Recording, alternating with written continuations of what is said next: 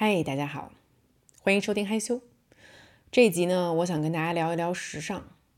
这是一个我想聊很久的话题了，但是因为种种原因，我又发现它比较难聊。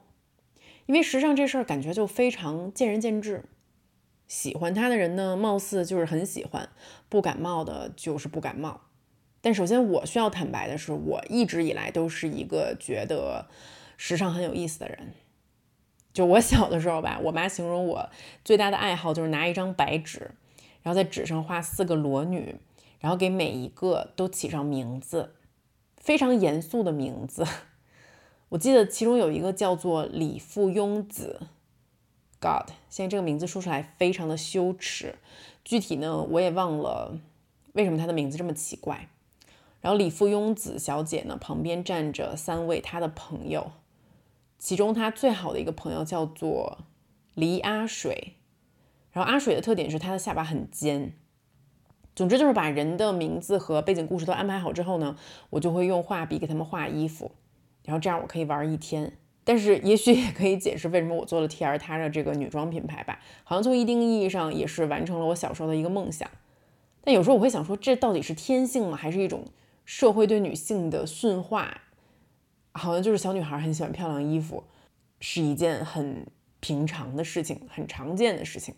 直到我看到了诺尔，他快现在快十四个月了，然后他现在就像我小时候一样，特别喜欢穿漂亮衣服，特别喜欢穿新衣服。只要被他找到一件衣服，他就往自己头上套，然后美滋滋的冲着镜子里的自己乐。他才十四个月，我想，好像这个社会还没有来得及对他进行驯化，所以我猜想。可能其中一大部分是来自于天性吧。长大之后呢，我就是认识了更多人，然后发现大家对于衣着审美这件事情的追求有很大的不同。所以说这集呢，也是想先上来跟大家分享一个我自己的发现吧。就我发现，时尚对于不同的人来说，就像是性别取向一样，它是一个类似于光谱的存在。怎么说呢？比如说，零到十是两个极端，零就是像这个数字零一样，就什么都没有。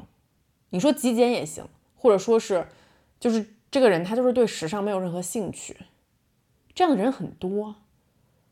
名人里面，比如说乔布斯吧，我每天就是每年如一日的穿这个黑色高领加蓝色直筒牛仔裤，然后脚上再蹬一双 New Balance，因为。他就是不想为穿什么这件事情分神。还有奥巴马，就虽然我觉得奥巴马非常的 hot，但是他也是永远都是穿黑西装白衬衫。然后我记得奥巴马曾经解释过为什么，就一样的原因啊，他就说他不想花时间去想每天吃什么穿什么，因为他已经有太多其他的决定要做。这也就是我老跟黑子说的，因为。黑子他也是这种人，你知道吗？然后，但是他就非常的害怕购物这件事情，他害怕买衣服这件事情。他买一买一件新的衣服，他就要把他衣柜里的旧的一件衣服给淘汰。然后我们搬来中国三年了吧，他基本上没怎么去逛过街，就是偶尔他的衣服都穿破了，穿出洞来了，可能我去帮他买一两件衣服，然后回来的时候他还非常的勉为其难的样子，因为他不知道该怎么搭配。然后我就老跟他说：“我说其实你也应该把你衣橱里大多数的衣服都给扔了，这样的话呢，你不用折磨你自己，你也不用折磨我，我也不用给你买了，你知道吗？你留两三套合适的就行了，咱俩可以一起决定说哪套合适你啊，春夏秋冬，对不对？咱咱最多留四套够了，因为这就是你在时尚这里想进行的自我表达，which is 我 don't give a，我就只需要几件衣服就够了。”你也不要把这件事情给我搞复杂了，我也完全不需要进入时尚的世界，我完全不想因为这件事情动脑筋。但是对我而言特好，我觉得没问题，我觉得我俩很互补。事实上，我其实很喜欢这种在某些事情上表现得非常极致的人，因为极致就代表一种坚定和勇敢。就是这事儿，我想明白了，这是我的结论，我给他下了这个定义。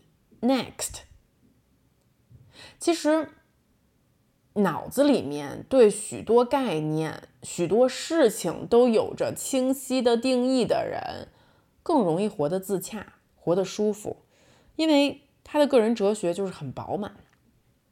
然后在我心中，在这个光谱上达到十的人什么样？十就是跟零比，就是另外一个极端。从时尚的表达上来讲，十就应该是这人从服装到配饰到妆容到发型，肉眼所见的一切都极致的去表达它。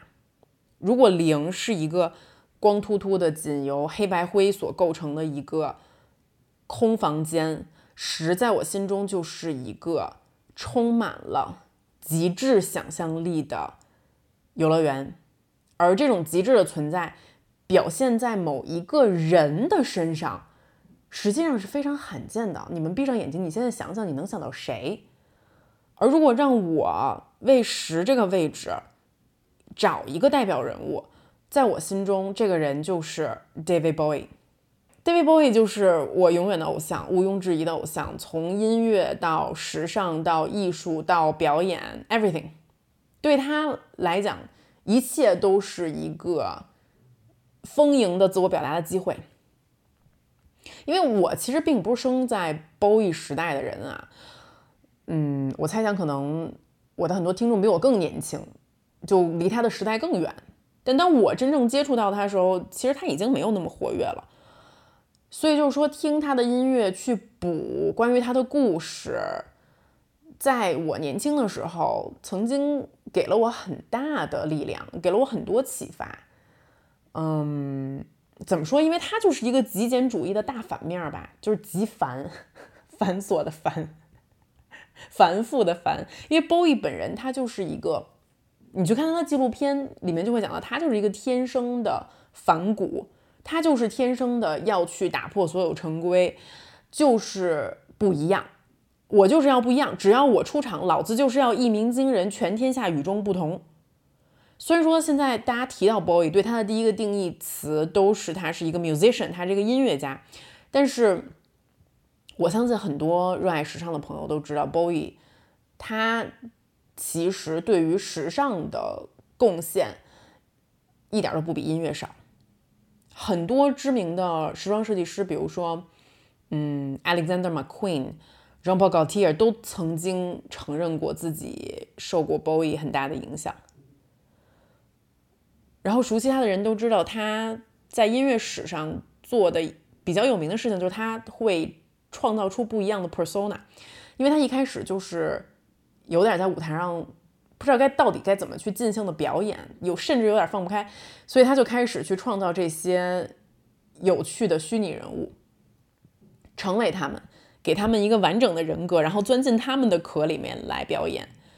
这些人里面最有名的就是 Ziggy Stardust，包括后面还有 Aladdin Sane、Halloween Jack、The Thin White Duke，每个人都有名有姓，特别牛逼。然后每个人都有自己的穿衣风格，有自己的生命主张。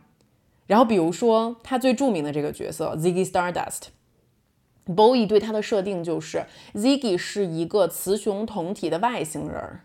然后 Bowie 跟大家介绍 Ziggy 的时候，他就会从造型上面完完全全变成 Ziggy 的样子。然后 Ziggy 就是一个一个外星小怪物。Ziggy 脑门上就是顶了一个太阳，然后眼皮上就画那种古铜色的闪亮大眼影，然后涂口红还是那种就是真的是红色猪肝色的那种口红，然后。呃，涂黑色的指甲油，然后身上穿那种非常绚丽的反光的多彩的低胸紧身衣、紧身裤，然后脚上再踩一个漆皮的一个红色的厚底靴，就这样的一个形象，然后顶着他一头炸了的那个红毛，然后啪就出现在舞台上面。他似乎通过 Ziggy 的存在啊，然后把这些很夸张的时尚元素，比如说像我刚才说的。这个珠片呀，什么漆皮呀，然后豹纹呀，渔网袜呀，什么厚底高跟鞋，就全都玩了一遍。就 seriously，就我经常觉得自己没有时尚灵感，或者就是缺乏内容创作灵感的时候，我就会去搜 David Bowie 一些很经典的一些造型的照片，因为我就觉得说，天呐，就哪怕看到这些照片，想象这是七十年代的照片，我都觉得特别感动。就是七十年代，虽然我没有出生，但是我能想象那是一个对于同性恋都非常敏感和排斥的一个年代。然后他创造 Ziggy Stardust 的时候，还有另外一个，他对他的一个设定就是他是一个性别流动的一个人啊，性别流动，Come on，就是这是一个什么前卫的概念？在七十年代，你根本不可能想象一个摇滚明星是这样以这种雌雄同体的状态出现在大众面前的，因为那个时候的摇滚明星还是就是硬汉。男人就是男人都在追求荷尔蒙，但是 Bowie 他就是这么的石破天惊。我记得我看过 YouTube 上的一一段视频，大家也可以去搜，大概就是一九七几年吧。然后他当时在英国的一个电视台上面以 Ziggy Stardust 的身份去表演《Starman》这首歌，然后他穿着一身就是紧身的花色。印花的一个连体衣吧，然后抱着吉他唱《Starman》这首歌。There's a starman waiting in the sky. He like to come and meet us, but he thinks he'll blow our minds. 不好意思啊，就是我献丑了。但是大家你们去搜好不好？或者就是天呐，就是这个画面太动人了。就这样的 Bowie，这就是在我心中百分之百十分到顶的人的艺术家的样子。或者就是你们搜不到这个视频的话，你现在就是你必须得听我刚才唱特囧的这一句《Starman》这首歌，你想象一下我刚才对你这个场景的一个描述。而当全世界都爱上 Ziggy 之后，Bowie 在伦敦的舞台上杀了他，然后引入了一个新的角色 Aladdin Sane。其实这个名字是搞了一个谐音梗，就是 A lad is insane，lad 就是小伙子的意思，就是这小伙疯了。然后他塑造这个新的角色的原型，据说是来自于他弟弟，因为 boy 他们家很多人都受到了精神病的困扰，然后他弟弟也是得了精神分裂，后来被送去了精神病院。于是他宣布了这个新的角色 Aladdin Sane。然后我应该，我觉得大家可能对于 boy 印象最深的一个专辑封面也是这个封面，就是他闭着眼睛，然后脸上画着一个。摇滚闪电装的那个专辑封面，因为这张专辑就叫做 Aladdin Sane。然后 Bowie 对这个新的人物的定义就是他是一个疯疯癫癫的少年，然后他脸上之所以画着闪电，是为了表现他一种矛盾的双重人格。然后在这之后，他又创造了很多的 persona，什么以那个那个病态公爵的的 White Duke，就这个公爵他就只穿白色的。衬衫黑色的长裤和背心儿，然后 Bowie 对他的定义，他就是一个，他是一个病态的贵族，就是一个像僵尸一样的那么一个人。然后这个造型虽然没有前面那么花哨，但是就是很帅。所以，我猜我想说的就是，就是就是这个世界上大家对于时尚的想法是非常非常不同的，可能就是有像乔布斯这种。每天都穿一样的衣服的人，也有像 Bowie 这样一个就是尽情去表达的人。而 Bowie 对于我这样的一个普通的时尚爱好者来说，最大的影响就是他会告诉我，就时尚是一件非常好玩的事情。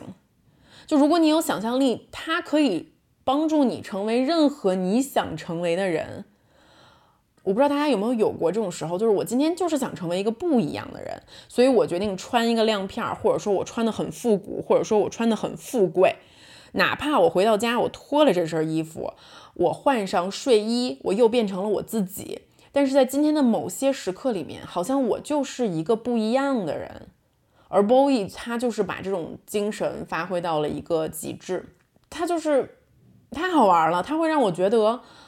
每个人，我们每一个人，你都是一个世界，而进入每个人的世界的时候，我们都要推开一扇门，然后你进去之后呢，你你去感受这个人的世界，而 Bowie 的世界就是一个绚烂的外太空的游乐园，然后还配有立体声，音乐还好听，你听了还想跟着摇摆，然后他身上的那些衣服，这些亮片紧身衣、视觉变形的连体衣也好，还是什么厚底鞋、渔网袜。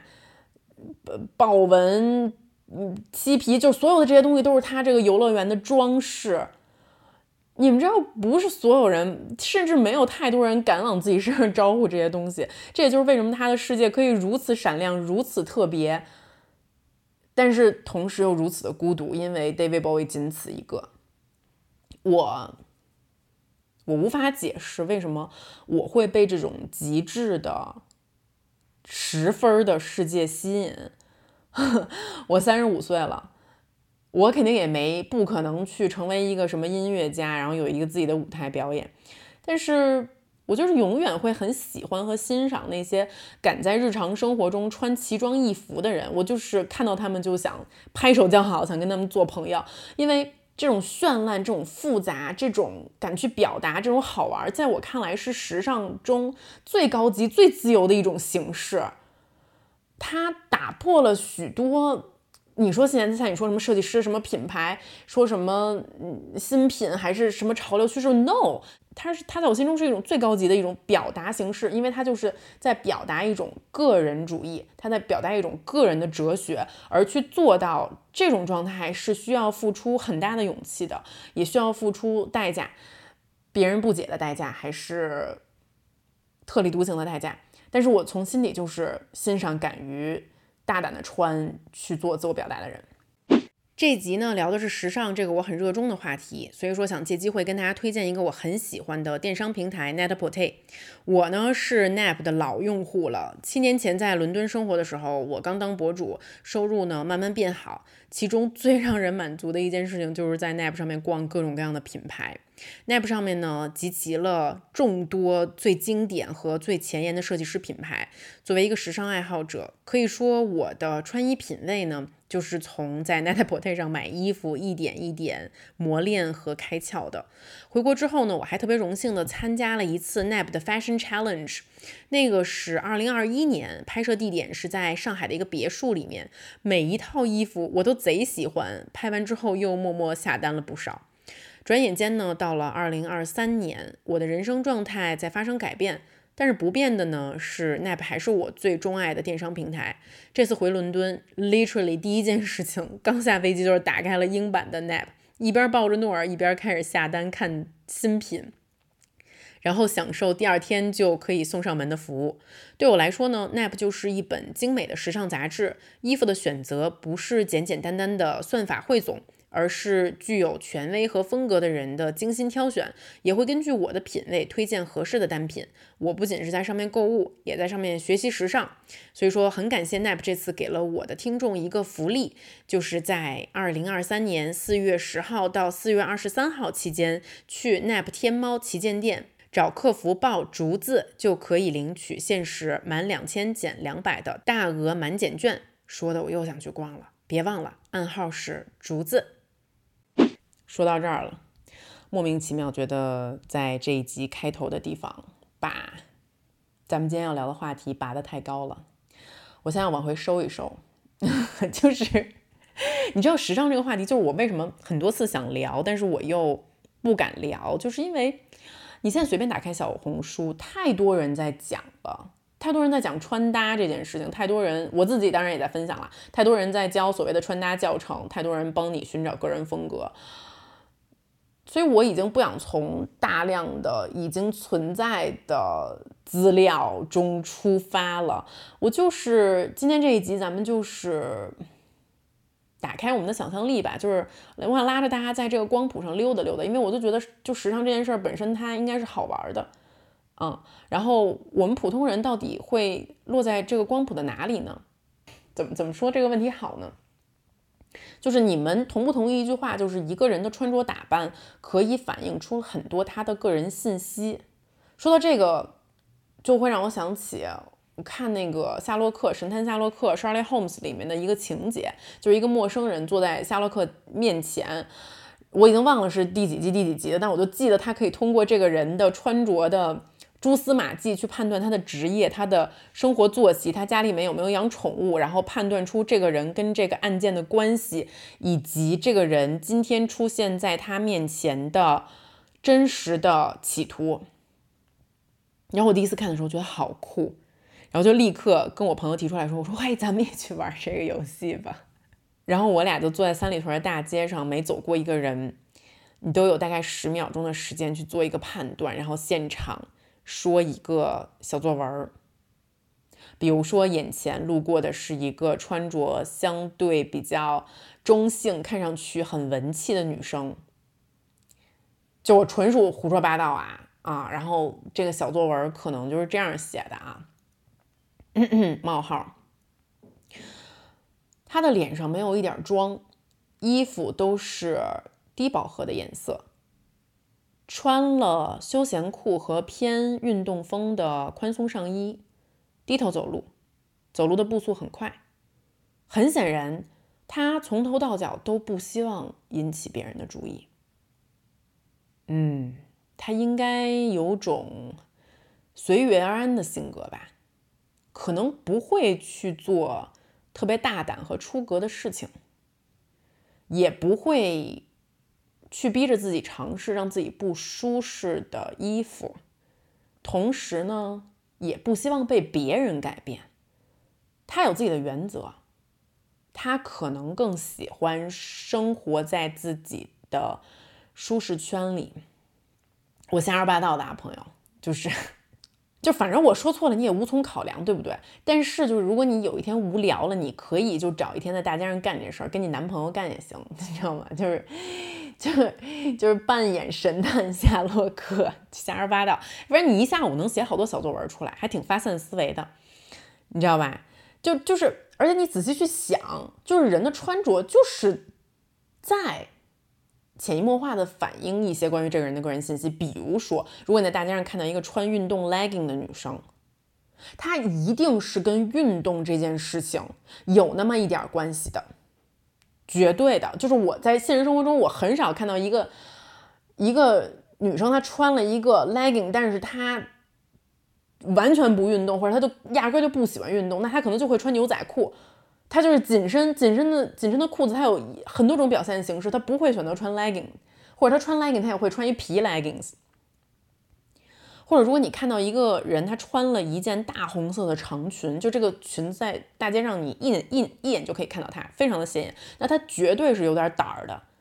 这个人他绝对是没有那么惧怕别人的眼光的，他不怕成为舞台的中心。就像我前面说的，我觉得。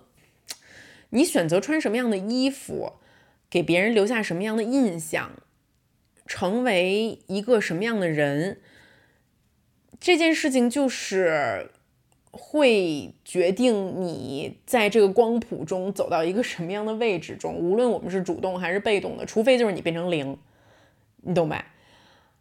而我想说这件事情真的很不容易，因为。因为想成为什么样的自己，就是自我这件事本身就是不停的迭代的。比如说，拿我举一个例子吧，我想了一下，就是我自己的这个 时尚之路，大概应该经历了三个阶段。第一个阶段就是我一切没有尝试过的东西，我都要去尝试。这个时期基本上就是从我高中毕业可以不穿校服了开始的。然后那时候我刚上大学，生活费是一个月八百，后来我妈给我涨，就到大四的时候给我涨到了一千二。然后我们学校食堂吃饭也很便宜，基本上能攒下来的钱我都要买衣服，因为当时对我来说就是我没有太多的途径可以表达自我了，就是确实穿衣是一个就是非常显而易见的方式。然后现在我回想起来，对我意义很重大的一件衣服是一件黑色的短皮衣，因为我们那个时候。就最酷的年轻人都流行听摇滚，然后我去 live house 看了一圈，我就发现年轻人穿摇滚最酷的年轻人穿摇滚必须得穿皮衣。然后记得特别清楚，我攒了好几个月的生活费，然后去 Zara 试穿了他们所有的皮衣。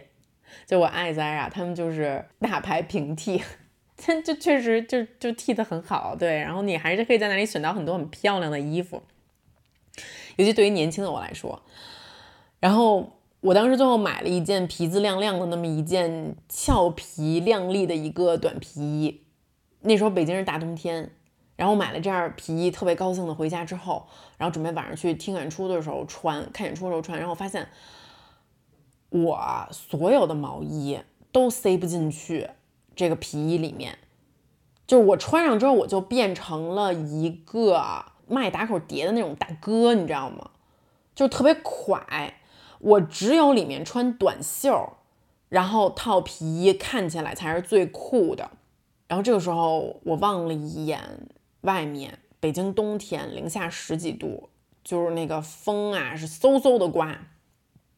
但是我不怕，我想说，我一定要完成我这个心愿。于是我下面就配了一条灰色的紧身牛仔裤加匡威，然后上面就只穿了一件 T 和皮衣，我就这么出门了。然后我现在就想说。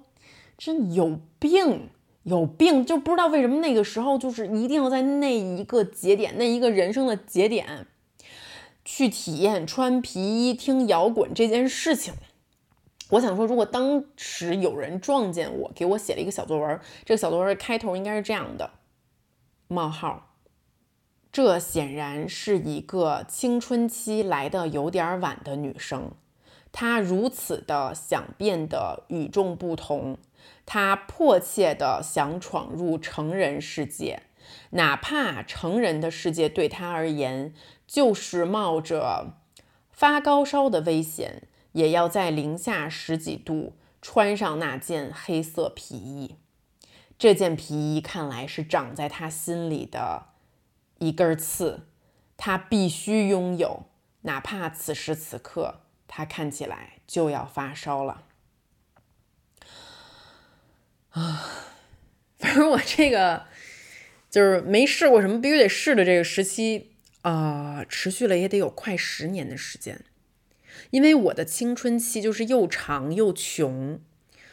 后来我去了英国，因为呢，我也不是特别想花我爸妈的钱，但是又不得不花他们的钱，所以我就很少像大家印象中的英国留学生那样啊，动不动就是买个大牌啊什么之类的。而我的时尚。我的时尚生命在英国就是在古着店里完成的。我记得那时候我刚到曼彻斯特，然后也没什么朋友。我周末的时候没事干，就是一个人在大街上溜达，然后发现市中心 Piccadilly Garden 那里有一家巨大的古着店，巨大两层，而且巨便宜。我当时发现那里的时候，我简直就是 Oh my God！我没有朋友，不然就是我要拉着他的手原地转圈，惊声尖叫。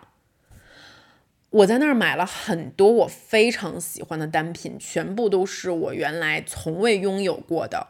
比如说，日本学生的那种呢子校服短裤，特别好看；还有英国人圣诞节穿的，就是各种花里胡哨的那种 Christmas jumper 圣诞毛衣。我还买过流苏的那种鸡皮外套，那种 David Bowie 会穿的紧身的亮片裤子。各种皮毛一体的那种很嬉皮士的外套，反正我的标准特别简单，就是这个玩意儿我没有穿过，然后我试穿了一下，我觉得还不错，我就是想拥有它，反正也不贵。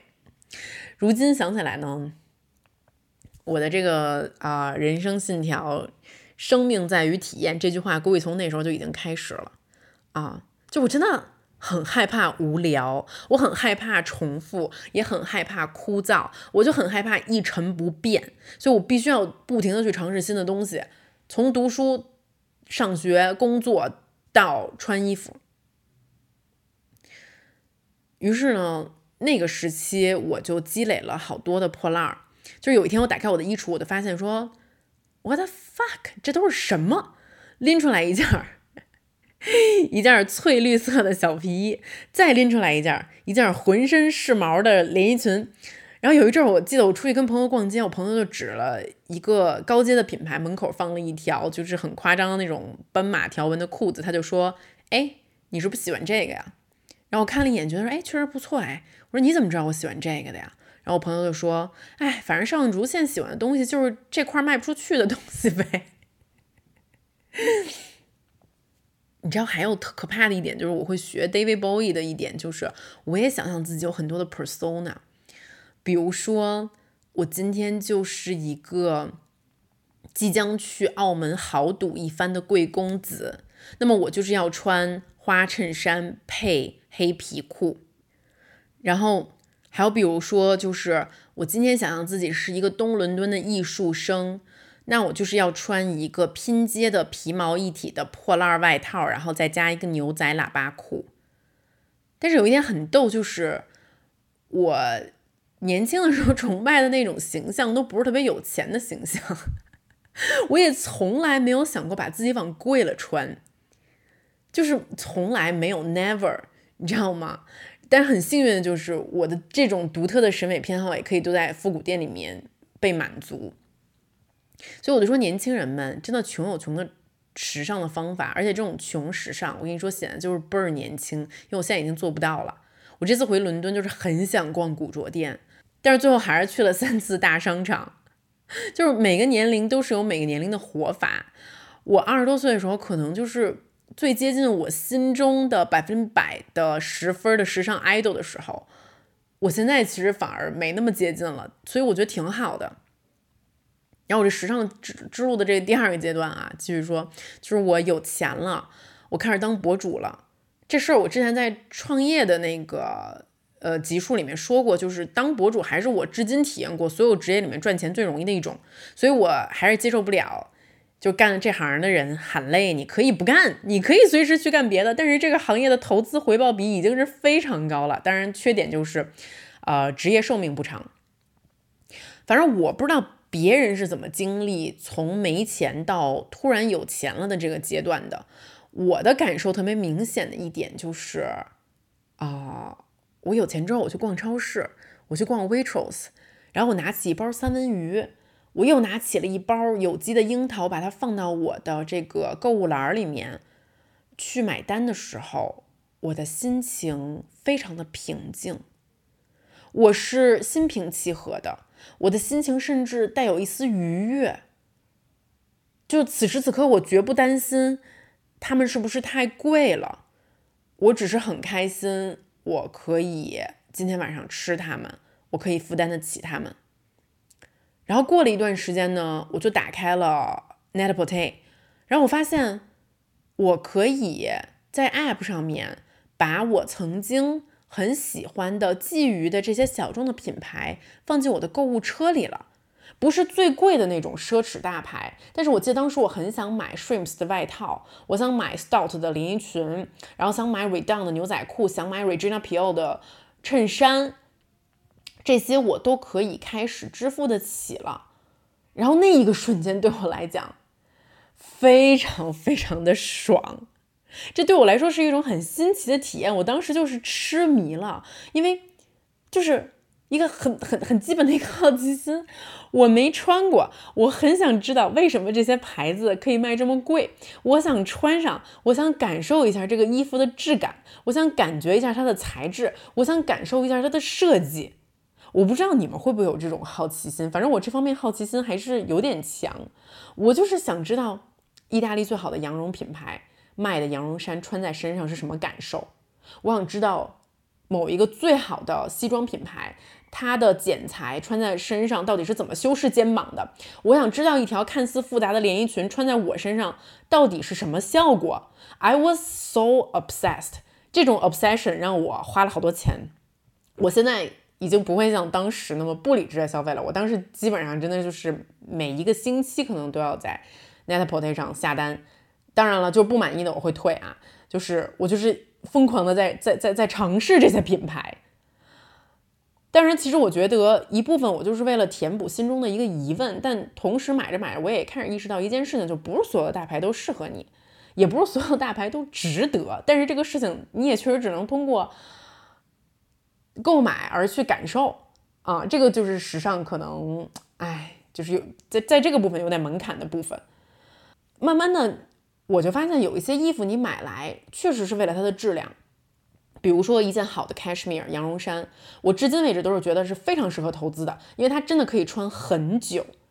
一件好的羊毛大衣也是值得投资的。如果你还能碰见一件上好的羊绒大衣，那你真的是可以穿一辈子，还可以继续 pass on 给你的女儿。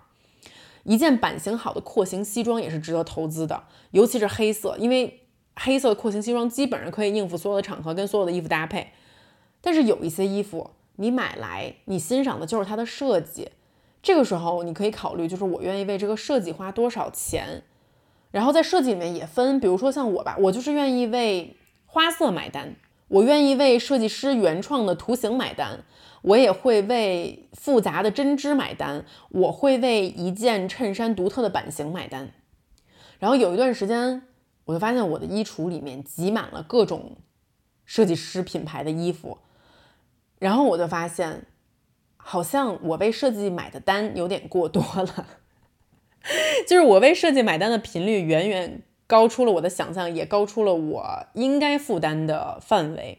但是这个就是人生的一个阶段，就是对对我来讲，去经历这个阶段还是挺挺有挺有意义的。然后他们之间就出现了一种情况，就是其实这些东西我当时是为了它的设计买单，但其实他们谁跟谁都不搭。到现在我都有很多这样的单品，有一部分已经被我捐出去了，或者是二手回收了，但是有一部分我就是舍不得。我就是舍不得，我仍然就是希望把它放在衣柜里面，或者哪怕我把它收起来都行。就是我还是幻想着三十年、二十年之后，等诺儿长大了，我掏出来一件连衣裙，我跟他说：“我说你看这件裙子多美。虽然说我只穿过一次，但是你看它的设计多美。就是我从心底还是认可服装设计在设计这个部分，它可能去创造的美好的。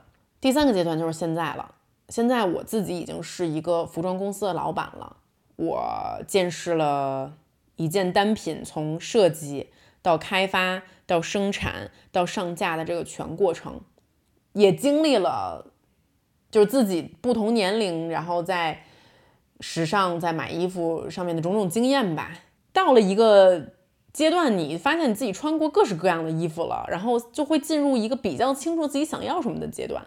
你的审美就会慢慢的固定下来，所以如果让我现在去总结我心中的一个理想型，我我的我想用的形容词可能还是一个有钱的流浪艺术家，一个摩登的波西米亚女郎，一个爱读书的嬉皮士，一个爱涂黑口红、爱梳脏辫儿的重金属辣妹，就是。我仍然喜欢复杂，我喜欢矛盾，我喜欢去表达，但是我又不喜欢看上去穿的很有钱，就是单一的有钱，你知道吗？就是高所谓的高级啊，等等等这些东西，就仍然不属于我的审美趋向里面的东西，因为我觉得他的表达，就是我我可以欣赏这样的人，但是对我来讲，他可能单一，我崇拜有一种。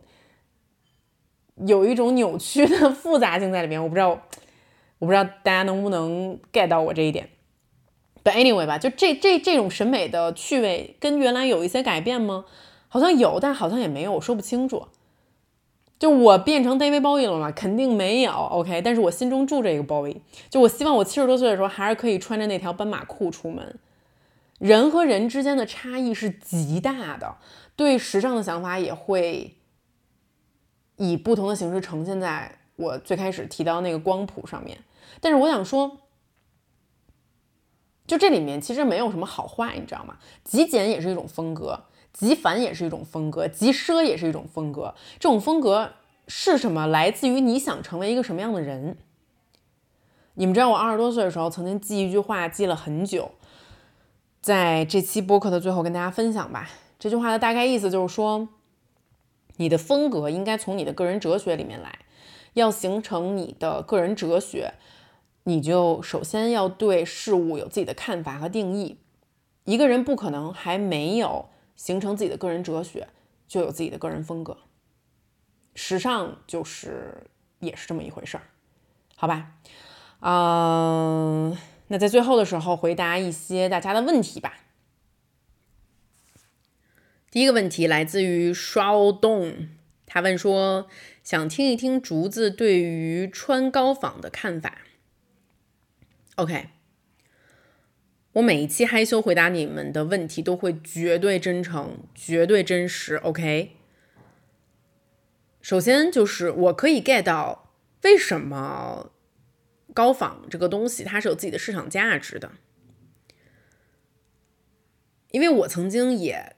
有自己很喜欢的设计，但是它的价格实在是太高了，所以我也动过念头想去买高仿。尤其很多高仿，它的形容是让你觉得就是这就是一个百分之百跟它一模一样的，从材料到细节到设计，而它的价格却只有原版的，有的时候恨不得就是能十分之一。那你想说，我为什么要去买原版？我是傻吗？我买原版？我买没买过高仿？在我年轻的时候买过几次，不多，但是我很快就后悔了，因为，唉。这个事情背后的逻辑让我觉得有点拧巴。就首先，这个世界上漂亮的衣服很多，但是如果恰好知道这一件漂亮的衣服是我自己承担不起的那一件，我可能会想说，那我就去买别的。但如果我非要买它，即使是我对它的设计非常的念念不忘，那另外的。一个我无法去回避的原因，也是因为可能它是一个名牌儿。那么我去买了一个知名的设计，知名品牌里的一个知名的设计，但它却不是原版的。也就是说，我连尊重这个品牌、付给他们设计师的费用我也没有付。然后我穿了这样的一件高仿的衣服，那我到底最后图的是什么？我会试想，如果识货的人他看出了我身上穿的这个是哪一个品牌的衣服，然后他恰好也跟我说，哎，你说，哎，我我也买了这件衣服，哎，或者就是他说，哎，我也很喜欢这个设计，哎，或者他说我也很喜欢这个牌子，哎，但是在场的却只有我一个人内心清楚，我穿的不是真的货，我穿的是一件高仿。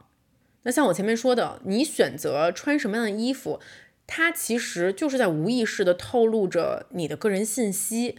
我就是不想给别人留下一种印象，就是明明我买不起，但是因为我喜欢，所以我就去买一假的。说不上来，我就觉得这事儿逻辑不通，不对。所以说啊，这个就是我对于穿高仿的看法。而且我觉得名牌这个东西呢，它它是一种表面上的自信。哎，你说它重不重要吧？在你不够自信的时候，它挺重要的。就在，尤其是在你年轻的时候，在你底气不足的时候，在你手里底牌还不够硬的时候，它确实可以发挥一些用途，因为它就是你手里亮出来的牌，它让你看上去不错，它让你自己感觉不错。但同时，如果你手里亮出来的牌都是有几分虚的，那我会觉得它其实并不无法为你的自信进行一种加持。而它也会影响到你去拥有真正的自信，因为真正的自信就是，无论我穿的是多少钱的衣服，原因只有一个，我喜欢，我喜欢，所以我就穿了，我觉得好看，我就穿了，没别的，就这么简单。OK，第二个问题，GWA 顾文安问说，胖女孩无法时尚吗？然后评论区也希望竹子可以抛开政治正确这件事情来回答这个问题。其实我觉得没有经历的人就会比较难共情去真实的回答这个问题。这也就是为什么作为一个天生的瘦子，在我很长的一段时间里面，尤其是当别人质疑，比如说啊 T R 的衣服不适合各种身材的女孩穿的时候，我当时心里都是充满了疑问的。我就说怎么不适合了？就是你自己，就你愿意穿，就自信的话，就什么都能穿啊。而且我们也经常会看到欧美的一些嗯服饰广告里面会使用大码的模特，甚至是比如说欧美的很多明星啊，然后他们在舞台上表演的时候，他的身材也并不是我们可能传统亚洲审美中的那么的瘦削，那么的骨感的，但是你仍然觉得他非常美啊。所以说，在我的。原来的意识里面也有这样的一个有一点点不负责任的、没有仔细经过思考的这么一个答案。直到我怀孕，然后直到我生完孩子之后，我的体重从原来的我一六九啊，然后我从原来的五十三公斤飙到了六十三公斤，然后直到我卸完货之后，我也都盘踞在六十公斤、六十一公斤，就死活下不来。所以我是见识过自己的身体胖了。接近八公斤、十六斤的样子，它是什么样的？就是我确实 就是接受一件事情，就是我穿牛仔裤，穿我原来的牛仔裤穿不进去；我穿我的紧身上衣，我也穿不进去。要不然我穿进去了，肚子上那里就是会勒出一圈肉来。就直到今天，我仍然比我的孕前体重还要再胖三公斤。衣柜里面曾经有很多那种露腰的 那种小上衣啊什么的，我是还是不敢穿的。所以我觉得我可能现在更有资格去重新的回答一下这个问题。这个问题的答案就是：当我胖的时候，我确实发现适合我的衣服没有我瘦的时候那么多。这是一个很残酷的发现，但是我必须要承认它。我瘦的时候。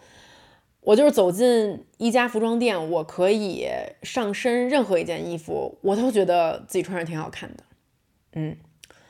但是我胖的时候，我发现适合我的衣服好像是有选择的，这是一件有点让人难过的事情。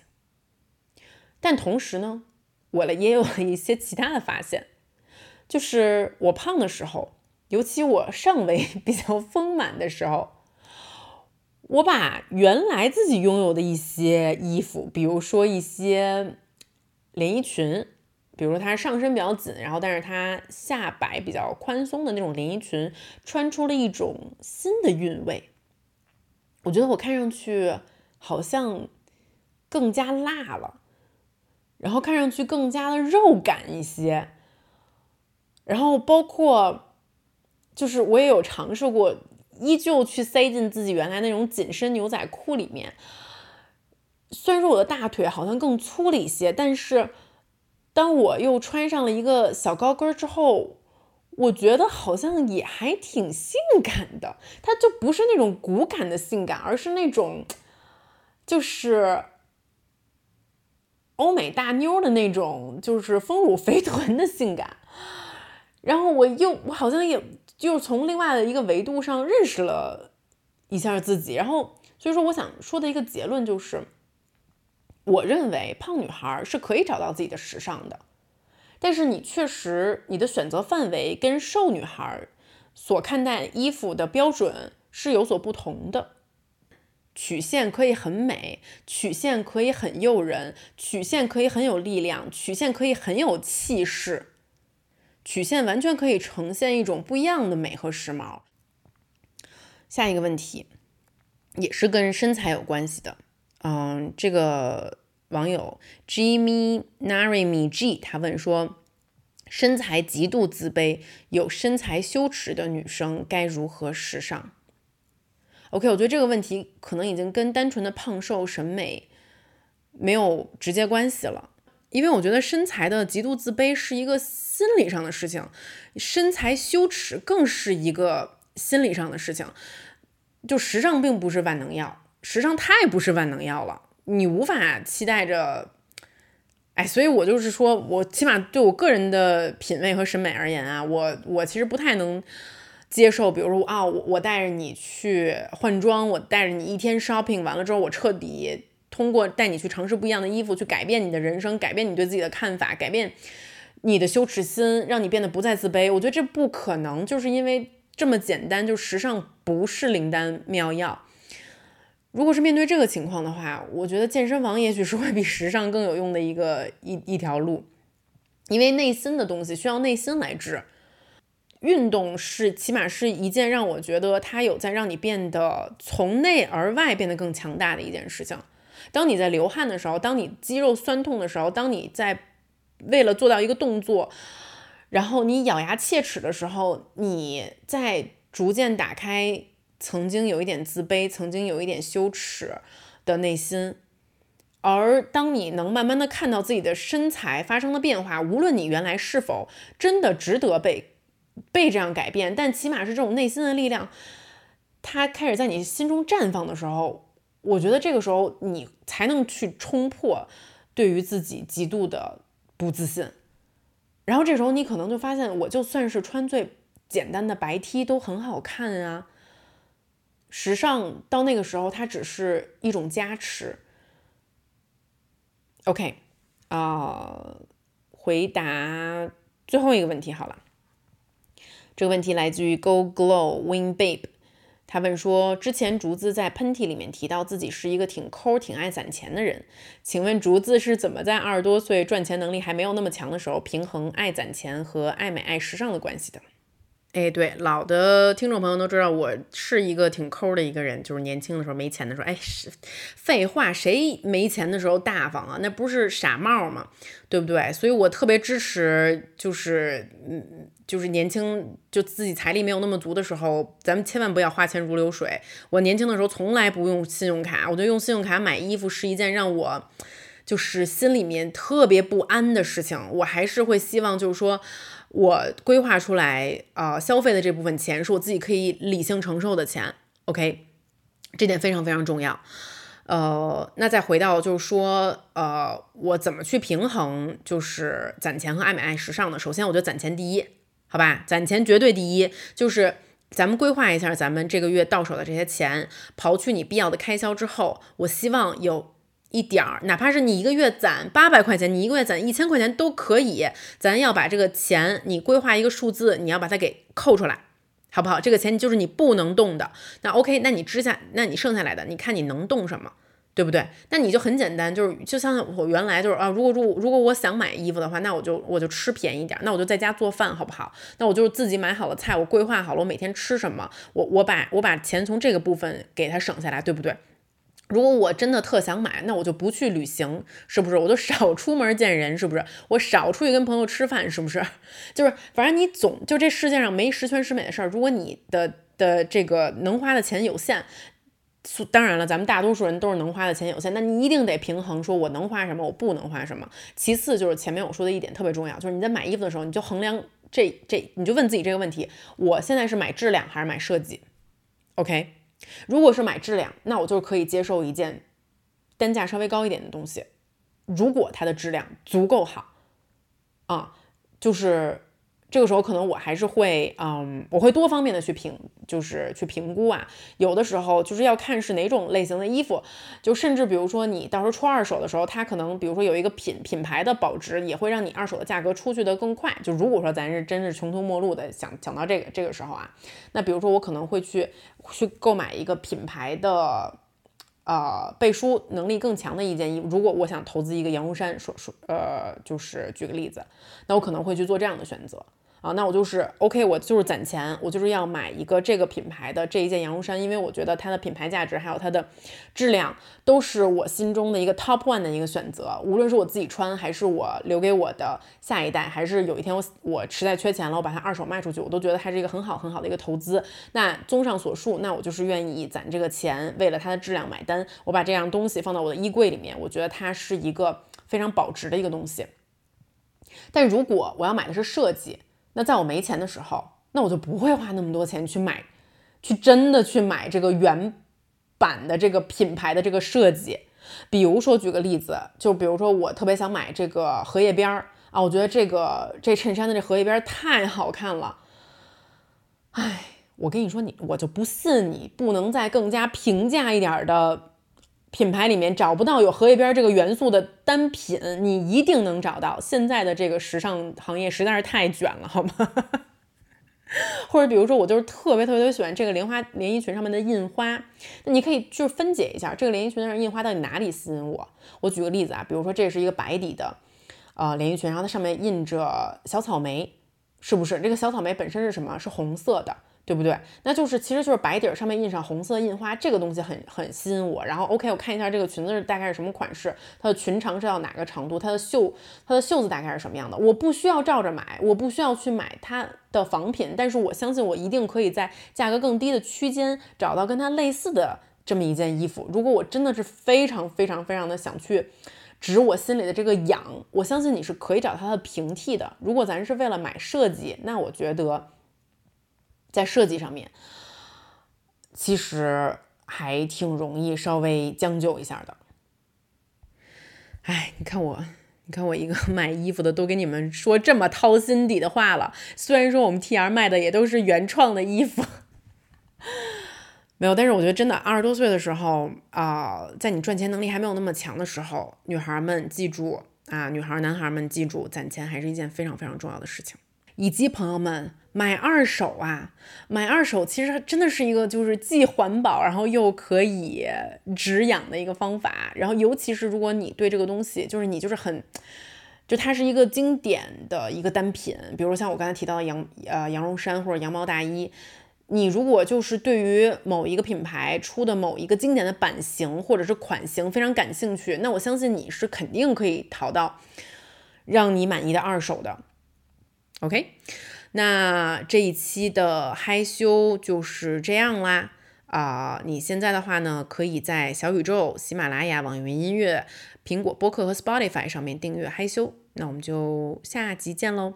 哦，对了，还有就是对于害羞的更新频率还不是非常清晰的朋友们，啊，害羞都是两周一更，在我没有个人度假的计划的情况下，就对，呃，如果平时是正常的话呢，都是两周一更，然后更新时间会是双周的周四。